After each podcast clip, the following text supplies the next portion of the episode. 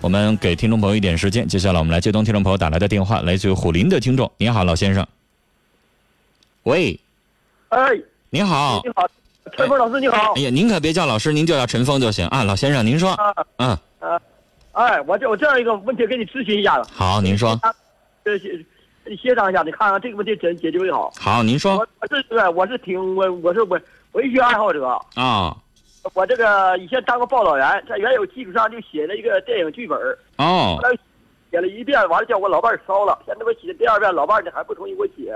不是你写剧本儿正大光明的高雅爱好，他烧它干什么呀？呃他没没文化，他家没文化，那那家长没文化就得原谅他呗，是吧？不是您的意思，就是因为老伴儿没文化，就觉得你写东西咋的呀，丢人啊，还是怎么的呀？他就不同意我写啊，不是我啊不同意写，我就写了，那又能怎么的呢？他给我烧了我这家呀。你听我说，我写的剧本是啥呀？就是名儿叫《毛泽东访苏前后》。哎呀，这个老先生，您写什么东西我就不管了，但是我的意思说他为什么烧，您告诉我，他没文化，他就看不惯我，他就给烧了， 他他看不懂您写的东西，然后就没了，他就烦我，不让我写的意思说就是看我写他就烧了。他觉得您写的不好，还是您觉觉得您写的不对劲儿，还是怎么的？他就是不同意我写，主要是。就你写啥都不行啊，我我就关键我写，我认为我写的有历历史的价值，啊所，以就是您知道您写的是这个，刚才您提了是毛主席，您的意思说他也不让你写，那你你要写你现在的生活呢，他让不让啊？呃，那那也一样，他不让我写历史方面的，他不让你写历史方面的，我明白了，哎，我明白了。您家您家老太多大年纪啊？呃，现在五十三，啊，呃您知道？道他为什么不让你写那些东西吗？那我不知道，您能不能想，能不能猜他为什么不让你写？呃，他生有活一就是让你写现在的生活，他让，就是你写现在的让，但是你写政治人物他不让，哎明白什么意思吗？这个意思啊，因为老人吧，他经历过一些事儿，他怕惹事儿，不就这意思吗？啊，对不对？那您要写您孙子、您大孙子怎么考上大学的，生活怎么怎么好，写您老两老两口生活怎么怎么恩爱，我估计他不至于给您烧了，对不对？啊，是不是啊呃，老先生？ 我写，我因为我写我的有价值，我因为我能采用，老先生，您那个价值那个东西呢？我不是做文学节目，我也不是文学大师，我也不是历史老师，我不知道怎么给您判断。我就是一情感节目主持人啊。但是啊老先生，您老伴儿的心您理解呀，对不对？他不就是怕您写一些什么东西惹事儿吗？啊啊，是不是？您明白这个意思吧？所以，那您愿意？写文学东西，您就不能写点别的东西吗？我我我因为别的比方面这方面现在我不掌握，您这这我我听到您老伴儿说话了，您让老伴儿接下电话呗。啊啊，行吗？我问问他怎么想。喂，陈峰你好，哎，阿姨您好，这个我刚才说没说中您的心呢？说对了，我的心啊，对就是您不想让他写跟政治有关系的东西是吗？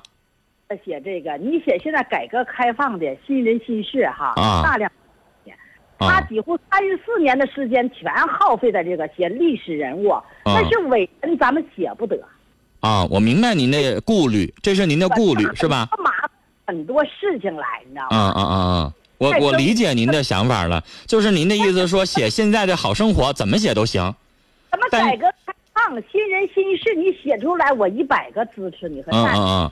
但是您觉得写这样的人物，就是可能您您觉得有顾虑是不是？那顾虑麻烦太多了，历史我明白，人物明白，明白，明白，明白您的意思，啊，就是有一些事情啊，咱也是普通老百姓，咱可能查找的力度也好，是不是真实也好，是不是怎么样也好，别写这点东西再惹起来一些什么事情，是不是啊？脚西一个脚拆下来是拼凑的，你知道吗？啊啊啊！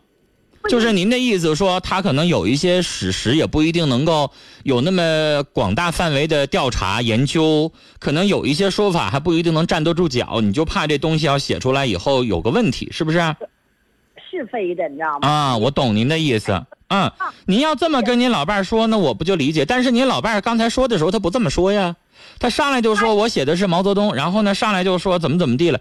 那东西吧哈，嗯真的陈，那个叫我给他烧了，你知道吗？啊啊他各处去搜集资料，往回家邮，花了很多很多钱。你像我是一个糖尿病患者，他把这个钱不用在家庭生活上去搞这些历史的。我说历史不用你去评价，不用你去编呐， 咱们是一个普通老百姓，过安生日子，咱们种地就靠种地，退啊休就靠退休生活，嗯搞好退休生活。啊现在你写改革开放，写新人新事，支持你。嗯历史不用你去写，他天天跟我在吵，你知道 吗？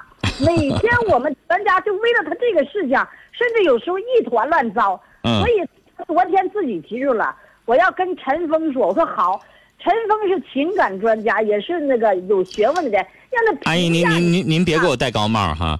但是听了您的这番解释之后呢，我站在您这边儿，就是呢，您家老伴儿年纪大了哈，他愿意写点东西，我我觉得应该。您知道吗？我都觉得他可以研究点儿，就是岁数大了愿意研究点儿咱们黑龙江地区的民俗啊，都可以。比如说，我我我们有一些即将一些，比如说要要要消亡了，没有继承的一些民俗的老手工艺啊，老什么的，他愿意去走访吗？他愿意去这个跟大家去研究这个，这都可以，您说是不是，阿姨？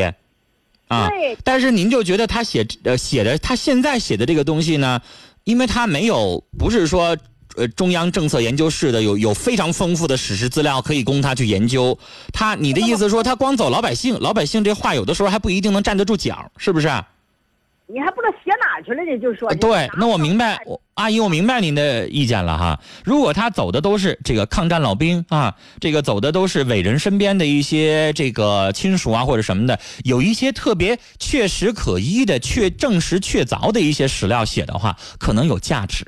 但是您现在认为可能走一些老百姓听的都是一些道听途说，不一定是呃事实是那么回事儿的东西的话，可能这书写的您就会觉得啊，你这写出来，你你成了叫啥了？叫野史还叫啥呀？这个没那么大价值。所以您一一肚子气，您就给烧了， 是吧？但是我觉得阿姨以后也可以采取一点点什么呢？就是别这么冲动的方式嘛。那书您可以让它暂停，或者是不用采取这么极端的方式。毕竟您家老爷子用了这么多年的时间去研究这个东西，我觉得烧了有点太可惜了。但是呢，您的这个想法我又理解了啊。我也建议老爷子能写一点儿，比如说生活当中，我刚才提到了，比如说我们地区的民俗的东西啦，比如说我们现在正在这个如火如荼的，我们在介绍的我们黑龙江地区的这个灿烂的文化呀，比如说我们正在龙广前一段时间我们在哈家会的时候承办的哈，这个著名的我们在黑龙江地区很多人都津津乐道的俄罗斯油画啊。等等，这些我们本土的丰富的、灿烂的文化瑰宝啊，这个一些历史遗产的瑰宝啦，而不是像您写的这些，可能阿姨觉得您的证据啊、走访啊、资料啊，不是特别的确凿啊，可能会觉得您有点浪费时间，所以。叔叔，你也听一听阿姨，听听您家老伴儿的意见。他不像您说的，就是没文化，就是不懂，然后就是蛮不讲理，对不对？刚才老爷子说的稍微有点偏激，有点偏颇。听阿姨说完了之后，阿姨不是那么不讲理的人，不是啥都不让您写，对不对？所以老两口把话说清楚了，说开了，别就这么犟巴着，是不是？好了，跟您聊到这儿，再见。